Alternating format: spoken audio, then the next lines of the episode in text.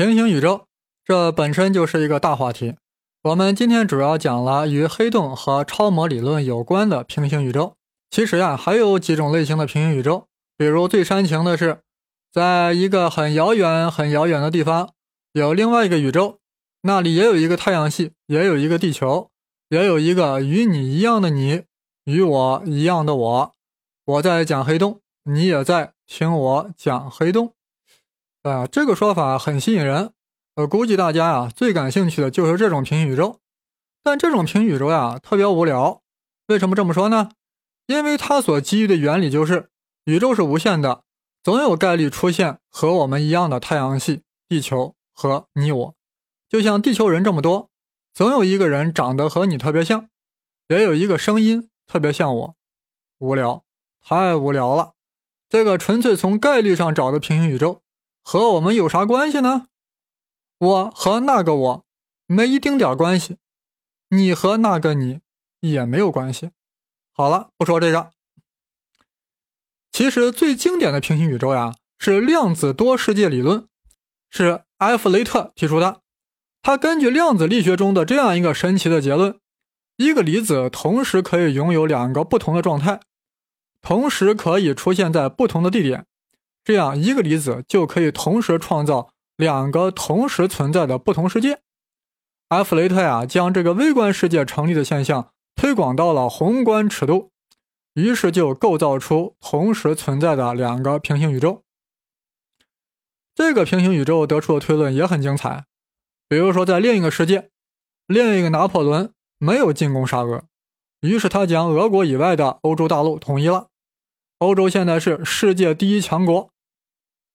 这种平行宇宙呀，很有聊，很有料，我很想讲，但前提是要对量子力学的知识做一定的铺垫，否则就成为浅层次的闲扯了。等回头我们有机会讲讲量子力学与平行宇宙，好好聊聊既死又活的薛定谔猫，颠倒众生的测不准原理。从黑洞到平行宇宙，好似从无底的深渊通往了万花筒般的多重世界。在这里，所有的常识底线都已崩溃。在这里，所有的物理学定律已经失效。在这里，任何事情都有可能发生。物理学家们正在构建一个神奇玄奥的万物理论，正在织就一幅美轮美奂的宇宙画卷。培智 seven 正将它缓缓呈现，慢慢展开，展开。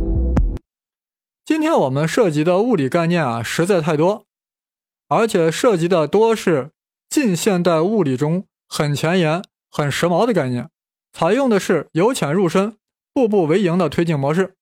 从史瓦西黑洞到霍金辐射，从时空弯曲到引力场方程，从广义相对论到量子力学，从白洞到虫洞，从超弦到超模，最后再到平行宇宙，如此宏大盛宴。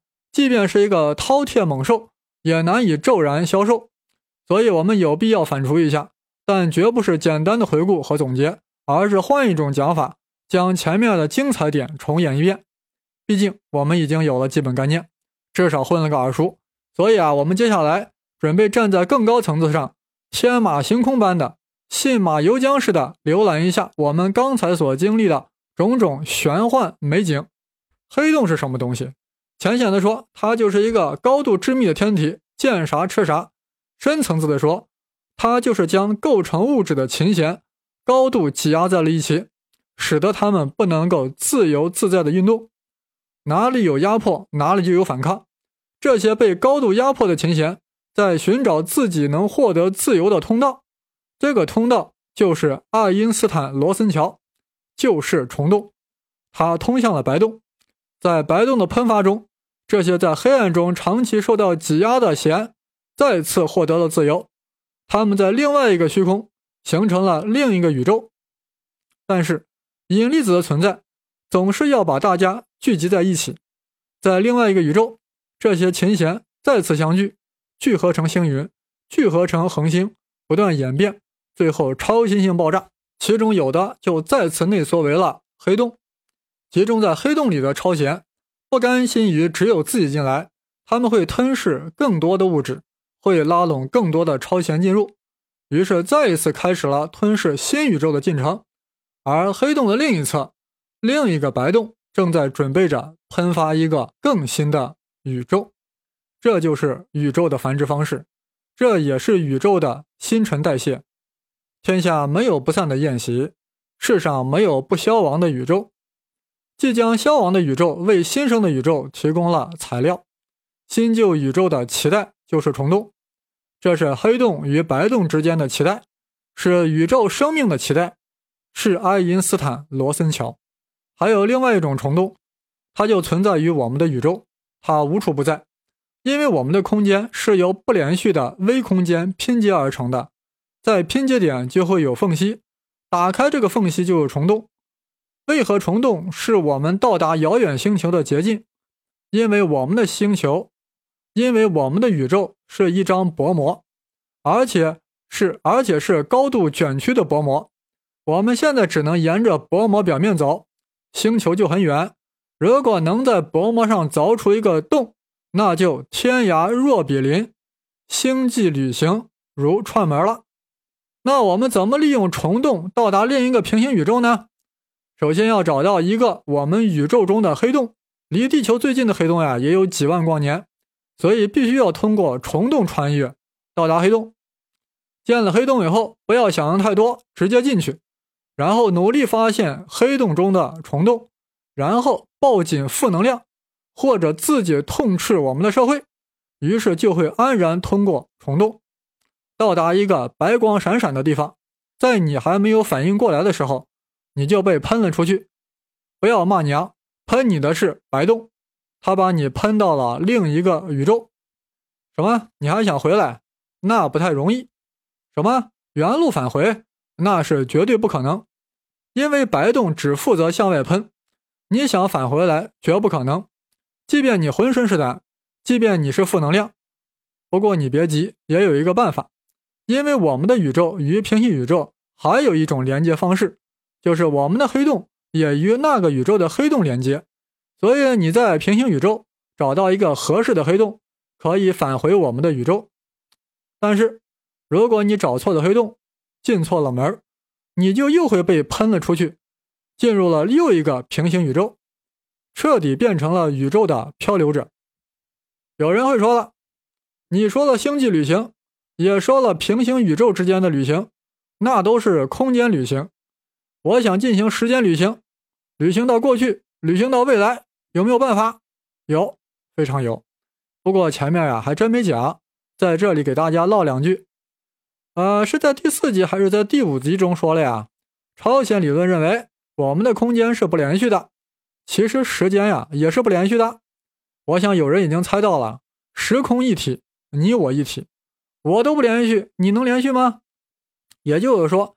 时间也是由不可分割的小单元构成的，是一小段一小段拼接的，所以就会有缝隙，就可以打开一个时间虫洞。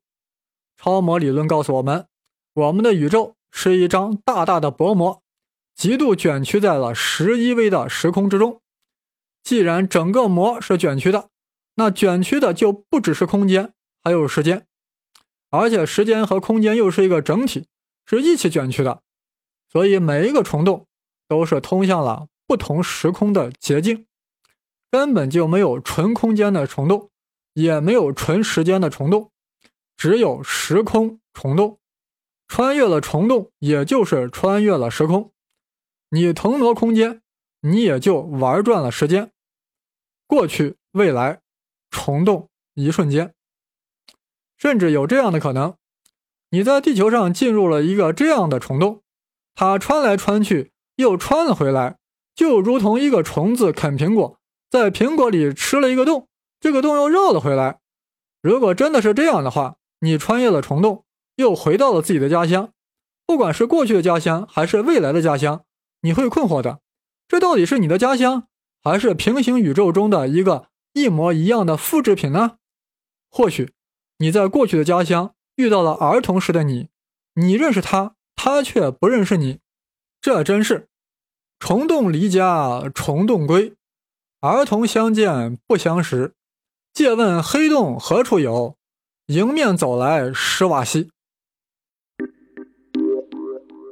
呃，这一期节目呀，确实讲了不少内容，但与黑洞平行宇宙相比，不过是九牛一毛。如果你愿意与我分享关于宇宙的看法，有什么批评建议，欢迎通过微博与我探讨。我的新浪微博是东方胡先生，当然是带竹字头的生。如果你觉得这期黑洞还有什么重点没有说到，或者没有说清，那么培智三位啊，可以跟进一期《黑洞后传》。谢谢大家收听，再见。